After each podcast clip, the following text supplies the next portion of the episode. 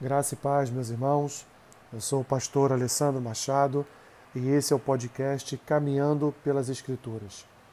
Hoje, dia 28 de fevereiro, faremos a leitura de Êxodo, capítulo 11, até Êxodo, capítulo 12, versículo 30, Jó, capítulo 29, Lucas, capítulo 14 e 1 Coríntios, capítulo 15.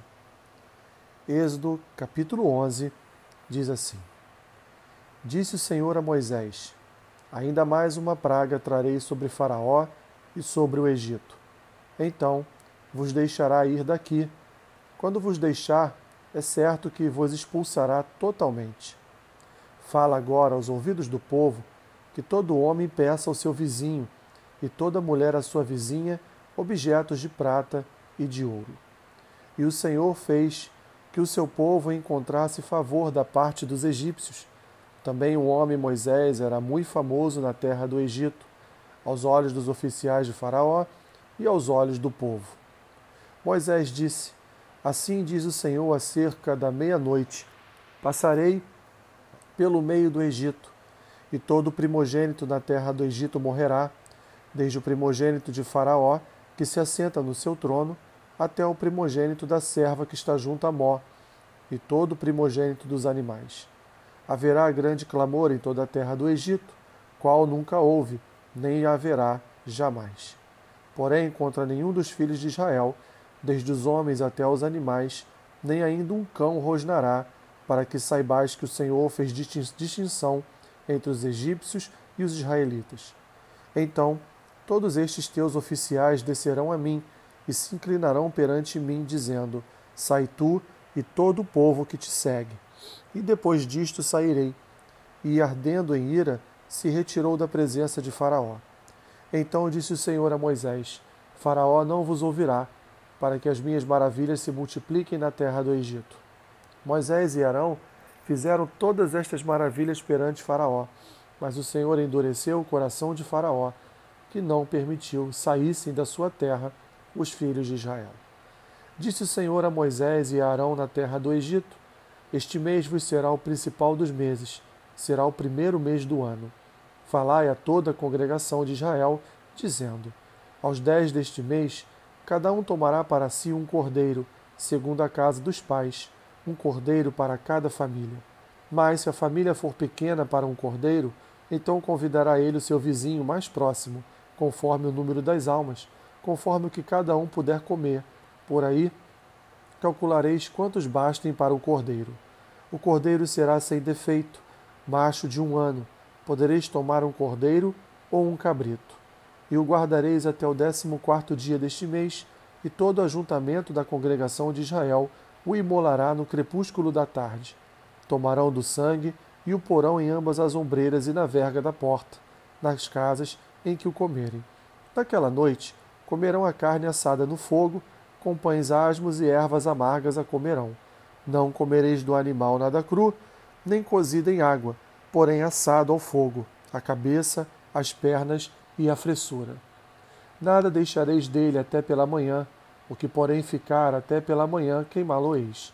Desta maneira o comereis, lombos cingidos, sandálias nos pés e cajado na mão, comê-lo-eis à pressa, é a Páscoa do Senhor porque naquela noite passarei pela terra do Egito e ferirei na terra do Egito todos os primogênitos, desde os homens até aos animais.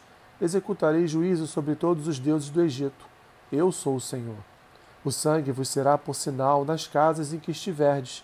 Quando eu vir o sangue, passarei por vós, e não haverá entre vós praga destruidora, quando eu ferir a terra do Egito.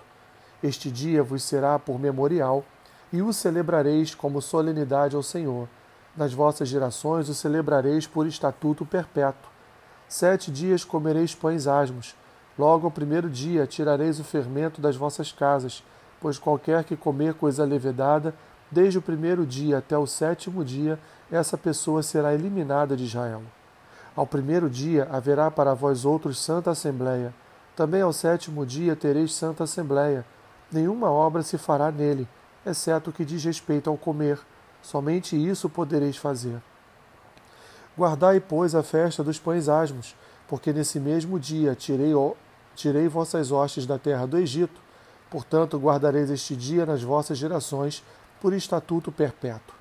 Desde o dia 14 do primeiro mês, à tarde, comereis pães asmos até a tarde do dia 21 do mesmo mês. Por sete dias não se ache nenhum fermento nas vossas casas, porque qualquer que comer pão levedado será eliminado da congregação de Israel, tanto peregrino como natural da terra. Nenhuma coisa levedada comereis, em todas as vossas habitações comereis pães asmos. Chamou, pois, Moisés todos os anciãos de Israel e lhes disse: Escolhei e tomai cordeiros segundo as vossas famílias, e imolai a Páscoa. Tomai um molho de isopo, molhai-o no sangue que estiver na bacia, e marcai a verga da porta e suas ombreiras com o sangue que estiver na bacia. Nenhum de vós saia da porta da sua casa até pela manhã. Porque o Senhor passará para ferir os egípcios. Quando vir, porém, o sangue na verga da porta e em ambas as ombreiras, passará o Senhor aquela porta e não permitirá ao destruidor que entre em vossas casas para vos ferir. Guardai, pois, isto por estatuto para vós outros e para vossos filhos para sempre e uma vez dentro da terra que o Senhor vos dará, como tem dito, observai este rito. Quando vossos filhos vos perguntarem: Que rito é este? Respondereis: É o sacrifício da Páscoa ao Senhor, que passou por cima das casas dos filhos de Israel no Egito, quando feriu os egípcios, e o livrou às nossas casas. Então o povo se inclinou e adorou.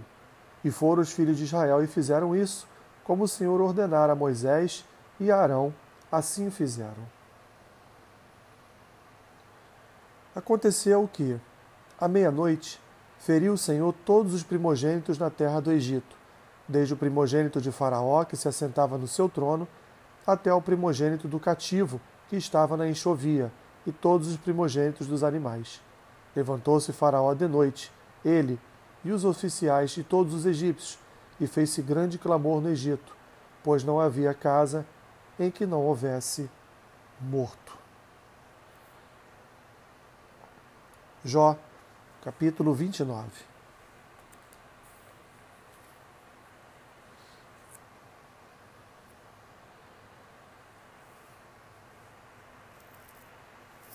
Prosseguiu Jó no seu discurso e disse: Ah, quem me dera ser como fui nos meses passados, como nos dias em que Deus me guardava, quando fazia resplandecer a sua lâmpada sobre a minha cabeça quando eu, guiado por sua luz, caminhava pelas trevas. Como foi nos dias do meu vigor, quando a amizade de Deus estava sobre a minha tenda, quando o Todo-Poderoso ainda estava comigo e os meus filhos em redor de mim, quando eu lavava os pés em leite e da rocha me corriam ribeiros de azeite, quando eu saía para a porta da cidade e na praça me era dado sentar-me. Os moços me viam e se retiravam, os idosos se levantavam e se punham em pé. Os príncipes reprimiam as suas palavras e punham a mão sobre a boca. A voz dos nobres emudecia e a sua língua se apegava ao paladar. Ouvindo-me algum ouvido, esse me chamava feliz. Vendo-me algum olho, dava testemunho de mim, porque eu livrava os pobres que clamavam e também o órfão que não tinha quem o socorresse. A bênção do que estava a perecer vinha sobre mim, e eu fazia rejubilar-se o coração da viúva. Eu me cobria de justiça e esta me servia de veste como manto e turbante, era a minha, minha equidade. E me fazia de olhos para o cego, e de pés para o coxo. Dos necessitados era pai, e até as causas dos desconhecidos eu examinava. Eu quebrava os queixos do iníquo, e dos seus dentes lhe fazia, lhe fazia eu cair a vítima. Eu dizia: No meu ninho expirarei, multiplicarei os meus dias como areia, a minha raiz se estenderá até as águas, e o orvalho ficará durante a noite sobre os meus ramos. A minha honra se renovará em mim, e o meu arco se reforçará, reforçará na minha mão. Os que me ouviam esperavam o meu conselho e guardavam silêncio para ouvi-lo. Havendo eu falado, não replicavam, não replicavam. As minhas palavras caíam sobre eles como orvalho. Esperavam-me como a chuva, abriam a boca como a chuva de primavera. Sorria-me para eles quando não tinham confiança, e a luz do meu rosto não desprezavam. Eu lhes escolhia o caminho, assentava-me como chefe e habitava como rei entre as suas tropas, como quem consola os que pranteiam. Lucas capítulo 14.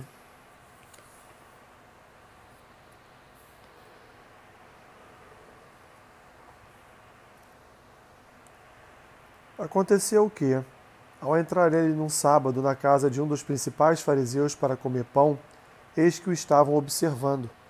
Ora, diante dele se achava um homem hidrópico. Então Jesus, dirigindo-se aos intérpretes da lei e aos fariseus, perguntou-lhes: É ou não é lícito curar no sábado? Eles, porém, nada disseram. E tomando-o, curou e o despediu. A seguir lhes perguntou: Qual de vós, se o filho ou o boi cair num poço, não o tirará logo, mesmo em dia de sábado? A isto nada puderam responder. Reparando como os convidados escolhiam os primeiros lugares, propôs-lhes uma parábola. Quando por alguém fores convidado para um casamento, não procures o primeiro lugar, para não suceder que, havendo um convidado mais digno do que tu, vindo aquele que te convidou a também, também a ele, te diga: dá o lugar a este. Então irás envergonhado ocupar o último lugar. Pelo contrário, quando fores convidado, vai tomar o último lugar, para que quando vier o que te convidou, te diga: amigo, senta-te mais para cima. Ser-te-á isto uma honra diante de todos os mais convivas. Pois todo o que se exalta será humilhado, e o que se humilha será exaltado. Disse também ao que havia convidado: Quando deres um jantar ou uma ceia, não convides os teus amigos, nem teus irmãos, nem teus parentes, nem vizinhos ricos, para não suceder que eles, por sua vez, te convidem e sejas recompensado. Antes, ao dares um banquete, convida os pobres, os aleijados, os coxos e os cegos. E serás bem-aventurado pelo fato de não terem eles com que recompensar-te a sua recompensa, porém, tu a receberás na ressurreição dos justos. Ora, ouvindo tais palavras, um dos que estavam com ele à mesa disse-lhe: Bem-aventurado aquele que comer pão no reino de Deus. Ele, porém, respondeu: Certo homem deu uma grande ceia e convidou muitos. À hora da ceia, enviou seu servo para avisar os convidados: Vinde, porque tudo já está preparado. Não obstante, todos a uma começaram a escusar-se. Disse o primeiro: Comprei um campo e preciso ir vê-lo. Rogo-te que me tenhas por escusado. Outro disse: Comprei cinco juntas de bois e vou experimentá-las. Rogo-te que me tenhas por escusado. E outro disse: Casei-me e por isso não posso ir. Voltando o, seu, o servo, tudo contou ao seu senhor. Então, irado, o dono da casa disse ao seu servo: Sai depressa para as ruas e becos da cidade e traze para aqui os pobres, os aleijados, os cegos e os coxos. Depois lhe disse o servo: Senhor, feito está como mandaste, e ainda há lugar. Respondeu-lhe o Senhor: Sai pelos caminhos e atalhos e obriga todos a entrar, para que fique cheia a minha casa. Porque vos declaro que nenhum daqueles homens que foram convidados provará a minha ceia. Grandes multidões o acompanhavam, e ele, voltando-se, lhes disse: Se alguém vem a mim e não aborrece seu pai, mãe, mulher, filhos, irmãos e irmãs, e ainda sua própria vida, não pode ser meu discípulo. E qualquer que não tomar a sua cruz e vier após mim, não pode ser meu discípulo. Pois qual de vós, pretendendo construir uma torre, não se assenta primeiro para calcular a despesa e verificar se tem os meios para concluir? Para não suceder que, tendo lançado os alicerces e não o podendo acabar, todos os que a virem zombem dele, dizendo: Este homem começou a construir e não pôde acabar. Ou qual é o rei que, indo para combater outro rei, não se assenta primeiro para calcular se com dez mil homens poderá enfrentar o que vem contra ele com vinte mil? Caso contrário, estando outro ainda longe, envia-lhe uma embaixada pedindo condições de paz. Assim, pois, todo aquele que dentre vós não renuncia a tudo quanto tem, não pode ser meu discípulo. O sal é certamente bom, caso, porém, se torne insípido, como restaurar-lhe o sabor? nem presta para a terra, nem mesmo para o monturo. Lançam-no fora. Quem tem ouvidos para ouvir, ouça. 1 Coríntios capítulo 15.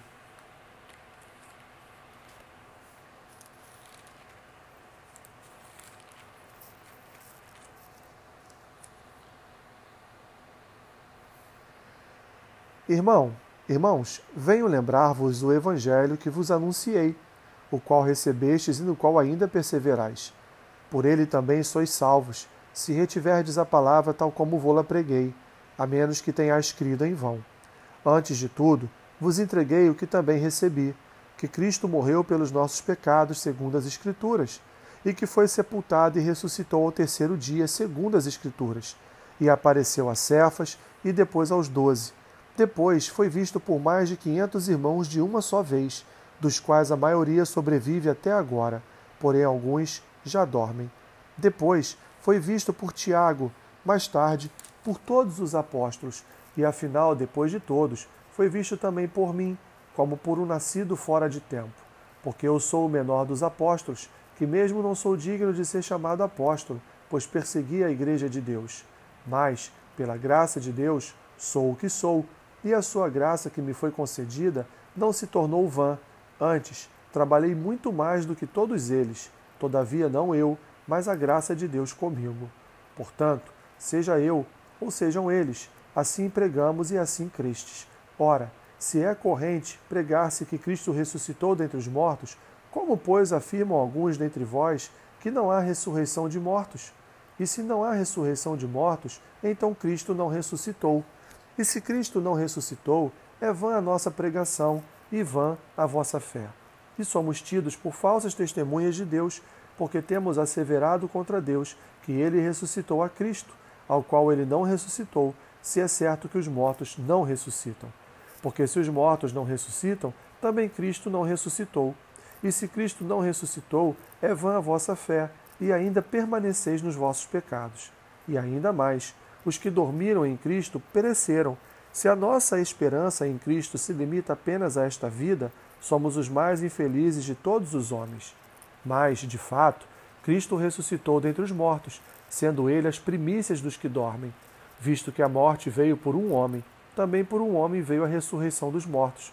Porque assim como em Adão todos morrem, assim também todos serão vivificados em Cristo. Cada um, porém, por sua própria ordem. Cristo as primícias, depois os que são de Cristo na sua vinda.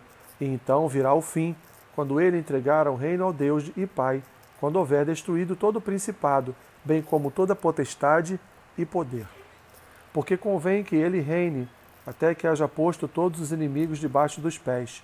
O último inimigo a ser destruído é a morte, porque todas as coisas sujeitou debaixo dos pés. E quando diz que todas as coisas lhe são sujeitas, certamente exclui aquele que tudo lhe subordinou. Quando, porém, todas as coisas lhe estiverem sujeitas, então o próprio Filho também se sujeitará àquele que a todas as coisas lhe sujeitou, para que Deus seja tudo em todos. Doutra maneira, que farão os que se batizam por causa dos mortos? Se absolutamente os mortos não ressuscitam, por que se batizam por causa deles? E por que também não nós nos expomos a perigos a toda hora? Dia após dia morro. Eu protesto, irmãos, pela glória que tenho em vós outros, em Cristo Jesus, nosso Senhor. Se como homem lutei em Éfeso com feras, que me aproveita isso? Se os mortos não ressuscitam, comamos e bebamos, que amanhã morreremos. Não vos enganeis, as más conversações corrompem os bons costumes. Tornai-vos a sobriedade, como é justo, e não pequeis, porque alguns ainda não têm conhecimento de Deus. Isto digo para vergonha vossa. Mas alguém dirá: Como ressuscitam os mortos? E em que corpo vêm? Insensato. O que semeias, nas... o que semeias não nasce, se primeiro não morrer. E quando semeias, não semeias o corpo que há de ser, mas o simples grão, como de trigo ou de qualquer outra semente. Mas Deus lhe dá corpo, como lhe aprouve dar, e a cada uma das sementes seu corpo apropriado. Nem toda carne é a mesma, porém uma é a carne dos homens, a outra dos animais, outra das aves e outra dos peixes. Também há corpos celestiais e corpos terrestres, e sem dúvida uma é a glória dos celestiais e a outra a dos terrestres. Uma é a glória do sol, outra a glória da lua e outra das estrelas, porque até entre estrela e estrela há diferenças de esplendor. Pois assim também é a ressurreição dos mortos. Semeia-se o corpo na corrupção, ressuscita na incorrupção. Semeia-se em desonra, ressuscita em glória. Semeia-se em fraqueza, ressuscita em poder. Semeia-se corpo natural, ressuscita corpo espiritual. Se há corpo natural, há também corpo espiritual, pois assim está escrito: o primeiro homem, Adão, foi feito alma vivente. O último Adão, porém, é espírito vivificante. Mas não é primeiro o espiritual, e sim o natural, depois o espiritual. O primeiro homem formado da terra é terreno, o segundo homem é do céu. Como foi o primeiro homem, o terreno, tais são também os demais homens terrenos, e como é o homem celestial, tais também os celestiais. E assim como trouxemos a imagem do que é terreno, devemos trazer também a imagem do celestial. Isto afirma, irmãos, que a carne e o sangue não podem herdar o reino de Deus, nem a corrupção herdar a incorrupção. Eis que vos digo um mistério: nem todos dormiremos, mas transformados seremos todos, num momento, num abrir e fechar de olhos, ao ressoar da última trombeta. A trombeta soará, os mortos ressuscitarão incorruptíveis, e nós seremos transformados. Porque é necessário que este corpo corruptível se revista da incorruptibilidade, e que o corpo mortal se revista da imortalidade. E quando este corpo corruptível se revestir de incorruptibilidade e o que é moral se revestir de imortalidade, então se cumprirá a palavra que está escrita: tragada foi a morte pela vitória. Onde está a morte, a tua vitória? Onde está a morte, o teu aguilhão? O aguilhão da morte é o pecado, e a força do pecado é a lei. Graças a Deus, que nos dá a vitória por intermédio de nosso Senhor Jesus Cristo. Portanto, meus amados irmãos, sede firmes, inabaláveis e sempre abundantes na obra do Senhor, sabendo que no Senhor o vosso trabalho não é vão. E assim, meus irmãos, terminamos mais um mês. Que o Senhor continue nos dando força e vigor para continuarmos a nossa caminhada por Sua Escritura. Que Deus te abençoe rica e abundantemente. Amém.